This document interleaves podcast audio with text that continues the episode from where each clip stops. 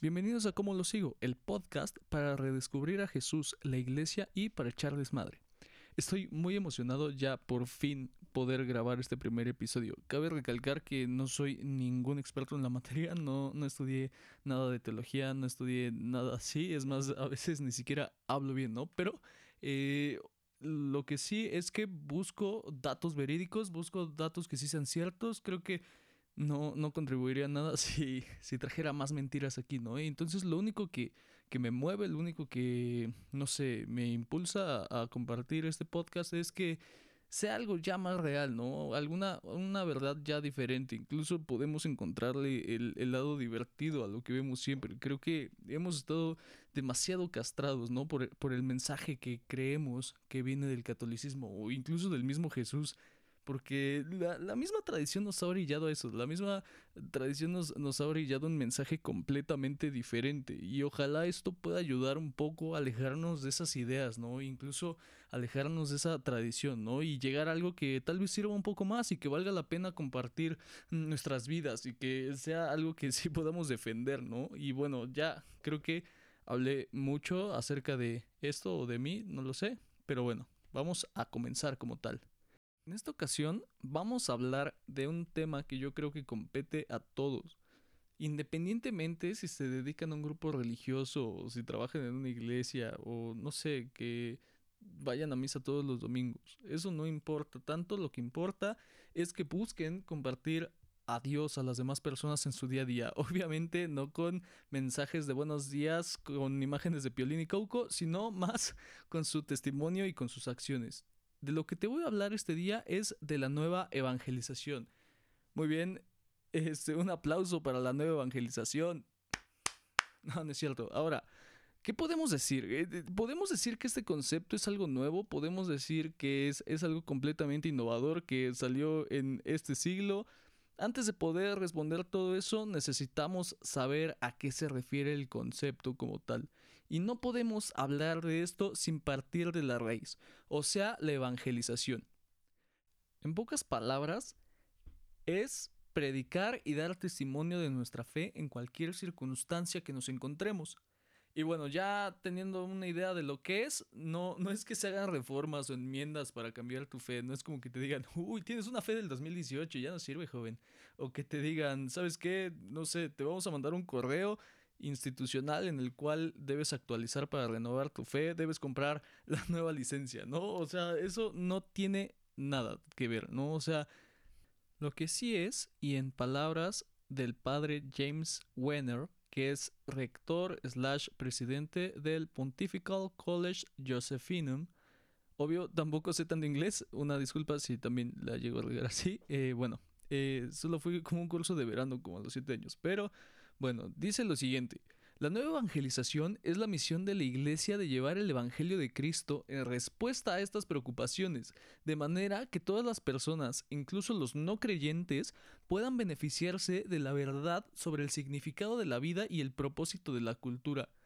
Y entonces, ¿qué pasa con esto? O sea, a fin de cuentas, nosotros comenzamos a proponer a Jesús como una alternativa de vida, como una respuesta para llegar a las preguntas básicas de la filosofía, como el significado de tu vida, como el propósito de la misma, ¿no? Y también el propósito de tu cultura, lo que vives día a día en tu trabajo, en tu universidad, en tu casa. Y me refiero con proponer a Jesús como una alternativa a que ya no existe esta imposición como lo fue en la antigüedad, ¿no? Como lo fue así que puedes leer en tus libros de historia, sino que tú ya empiezas a ser consciente si decides aceptarlo, meterlo en tu cultura, en todas las cosas que vives, o dices, ¿sabes qué? No, ¿por qué? Porque yo creo en otras cosas, porque yo, eh, no sé, no estoy convencido de, de, esto, ¿no? Y bueno, ya hablamos como tal un poco acerca de lo que es, ¿no? De, de su significado como tal. Sin embargo, es igual de importante saber cómo surge, saber de dónde viene. ¿Por qué? Porque no es algo que haya llegado de la noche a la mañana, sino que se fue cocinando con el pasar de las décadas. También no fue algo que, empezó de un día para otro, ¿no? Y entonces empezamos a ver vestigios de esto cuando arzobispos de América Latina lo comienzan a utilizar en, y valga la redundancia, mensaje a los pueblos de América Latina. Esto fue por septiembre del 68 entonces, ¿para qué lo utilizaron? Para abordar la manera en que el Evangelio puede llegar tanto a la élite como a los pobres de igual manera, ¿no? Y entonces es como de, ok, muy chido y todo, arzobispos de América Latina, pero tengan por favor tres pesos de madre para elegir sus palabras, ¿no? ¿Por qué? Porque sí es el mensaje para la élite y para los jodidos. Entonces, obviamente, estaban haciendo un hincapié todavía más grande en las diferencias sociales, más que marcar cómo anunciar el mensaje, más que buscar unificarlo, ¿no? Cabe recalcar que la iglesia y yo todo fine, yo no tengo ningún problema con, con ellos. Obviamente no soy ciego y si hay cosas que me indignan muchísimo, pero también trato de buscar el lado bueno de todo esto y sé que no es lo mismo que vivimos ahora que lo que se vivía en ese tiempo, es broma, ¿no? Pero bueno. Eh, luego de esto, el, el Papa Juan Pablo II retoma este concepto o lo volvemos a ver La verdad, no, no sé. ¿Qué tal? Y, Juan Pablo estaba como de, ah, no mames, me estoy inventando un concepto perrísimo, ¿no? Y, voy a cambiar al mundo con esto y ni idea que ya lo habían usado 10 años antes, ¿no? Y entonces vamos a dejarlo en que volvemos a ver este concepto en 1979. Eh, Juan Pablo II lo utilizó para una homilía que fue en su primer año de, papado, ¿no? Y citando lo que dijo Juan Pablo II, dice, se ha dado comienzo una nueva evangelización como si se tratara de un segundo anuncio, aunque la realidad es siempre el mismo. La cruz está elevada sobre el mundo que avanza. O sea, para poder entender por qué Juan Pablo II empieza a hablar así como esta parte de que la cruz está elevada sobre el mundo que avanza, no sé qué, hay que entender que es clave el momento, las circunstancias que se vivían en ese momento. ¿Por qué?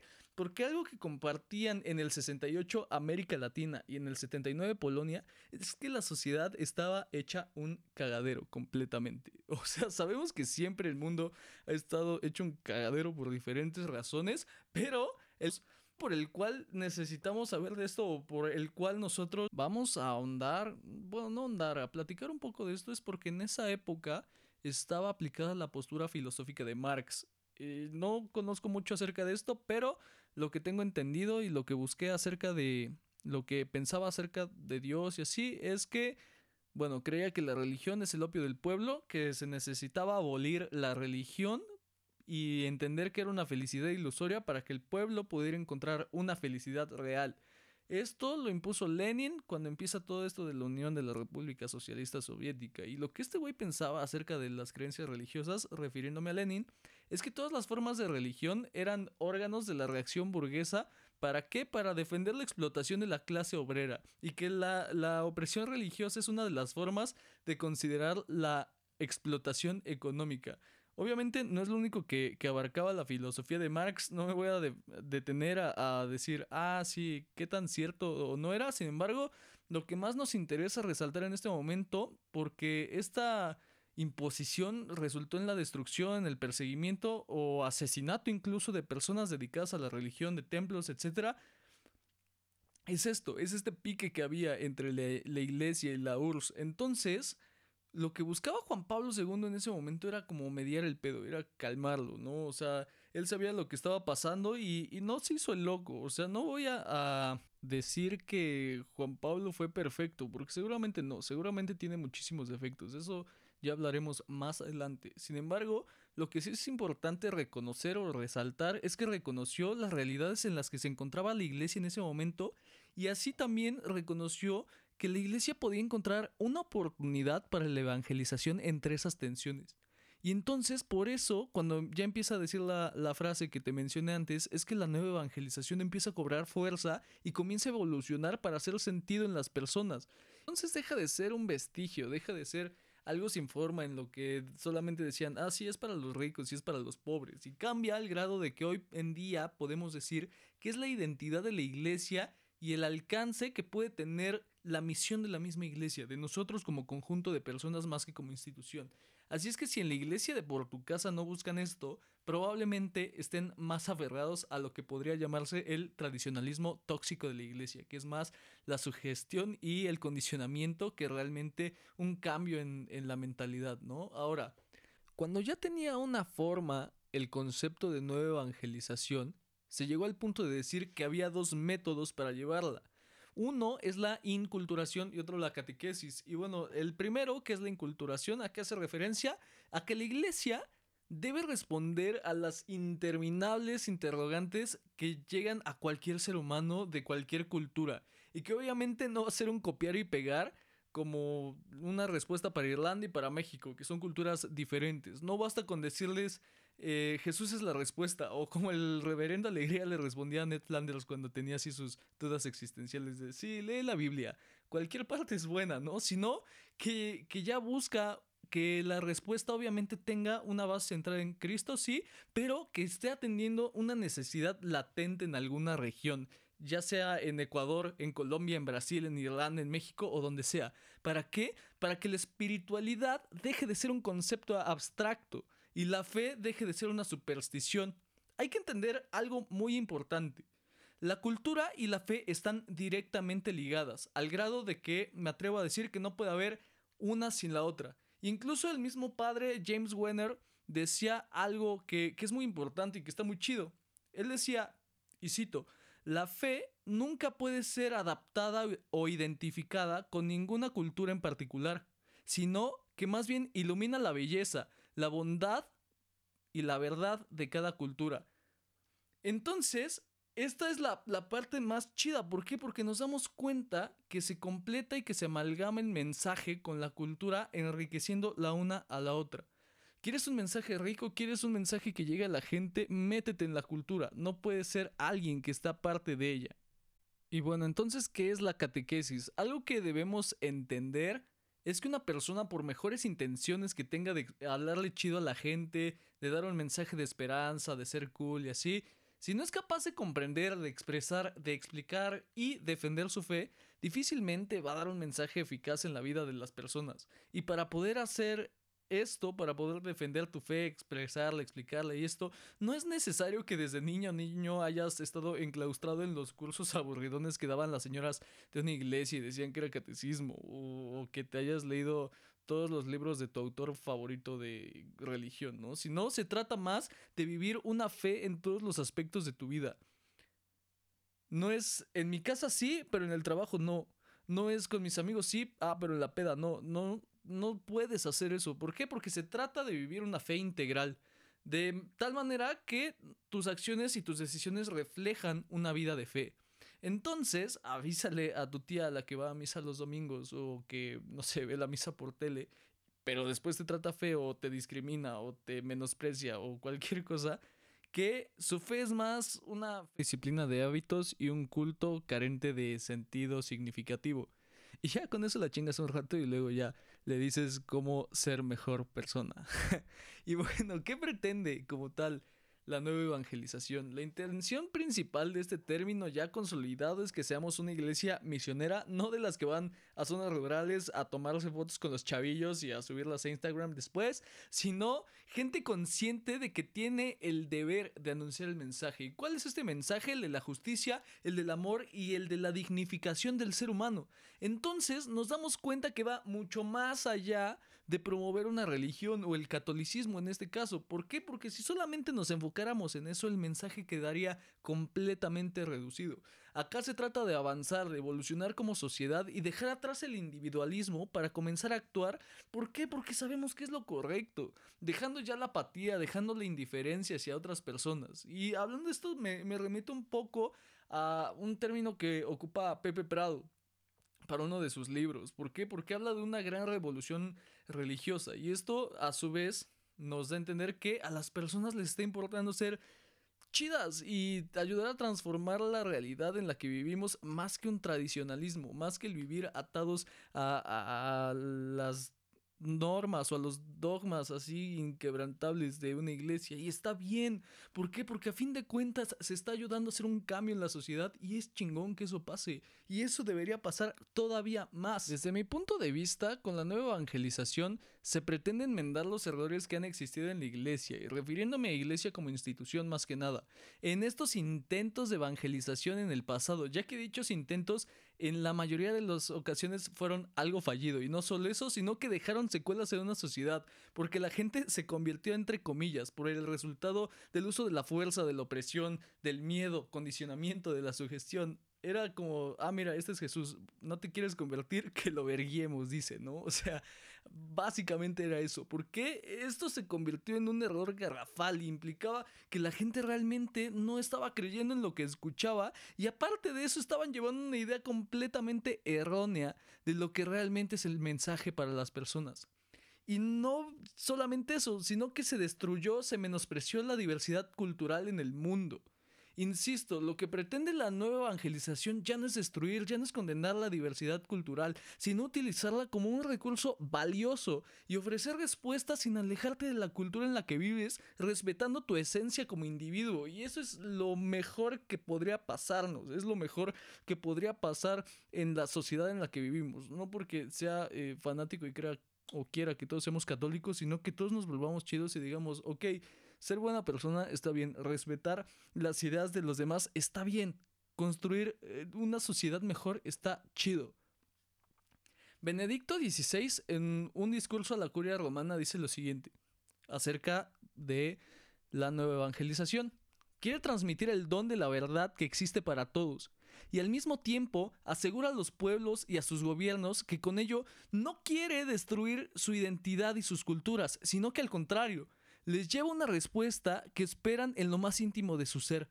Una respuesta con la que no se pierde la multiplicidad de las culturas, sino que se promueve la unidad entre los hombres y también la paz entre los pueblos. Y es lo más chingón que alguien pudo decir. ¿Por qué? Porque ya nos estamos alejando, como te decía, de esta idea de, ¿sabes qué? Te, voy a meter a Jesús a putazos, ¿no? O sea, ya estamos entrando a, oye, mira, aquí está, ¿no?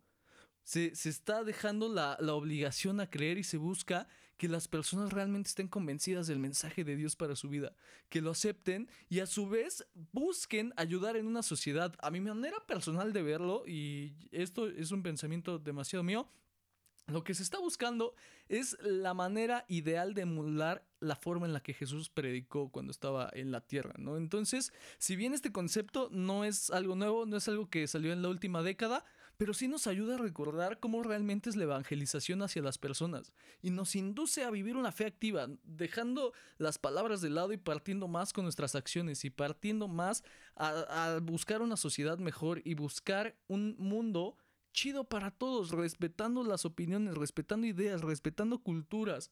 Eso es lo más cabrón que puede haber. No quiero que con esto se piense que yo estoy tratando de justificar los errores que ha tenido la iglesia a lo largo de la historia. Al contrario, creo que es necesario verlos para darnos cuenta que nosotros como individuos somos quienes debemos llevar el mensaje de la manera correcta y no esperar a que una institución lo haga y no esperar a que alguien que, tiene más difusión lo haga. Es el llamado al despertar de la fe activa. Y obviamente está cabroncísimo llegar a predicar en la manera que, que lo hacía Jesús. ¿Por qué? Por nuestro contexto social, porque tal vez pensamos que no somos tan chidos como personas, por nuestro carácter, pero este ideal nos ayuda a seguir avanzando.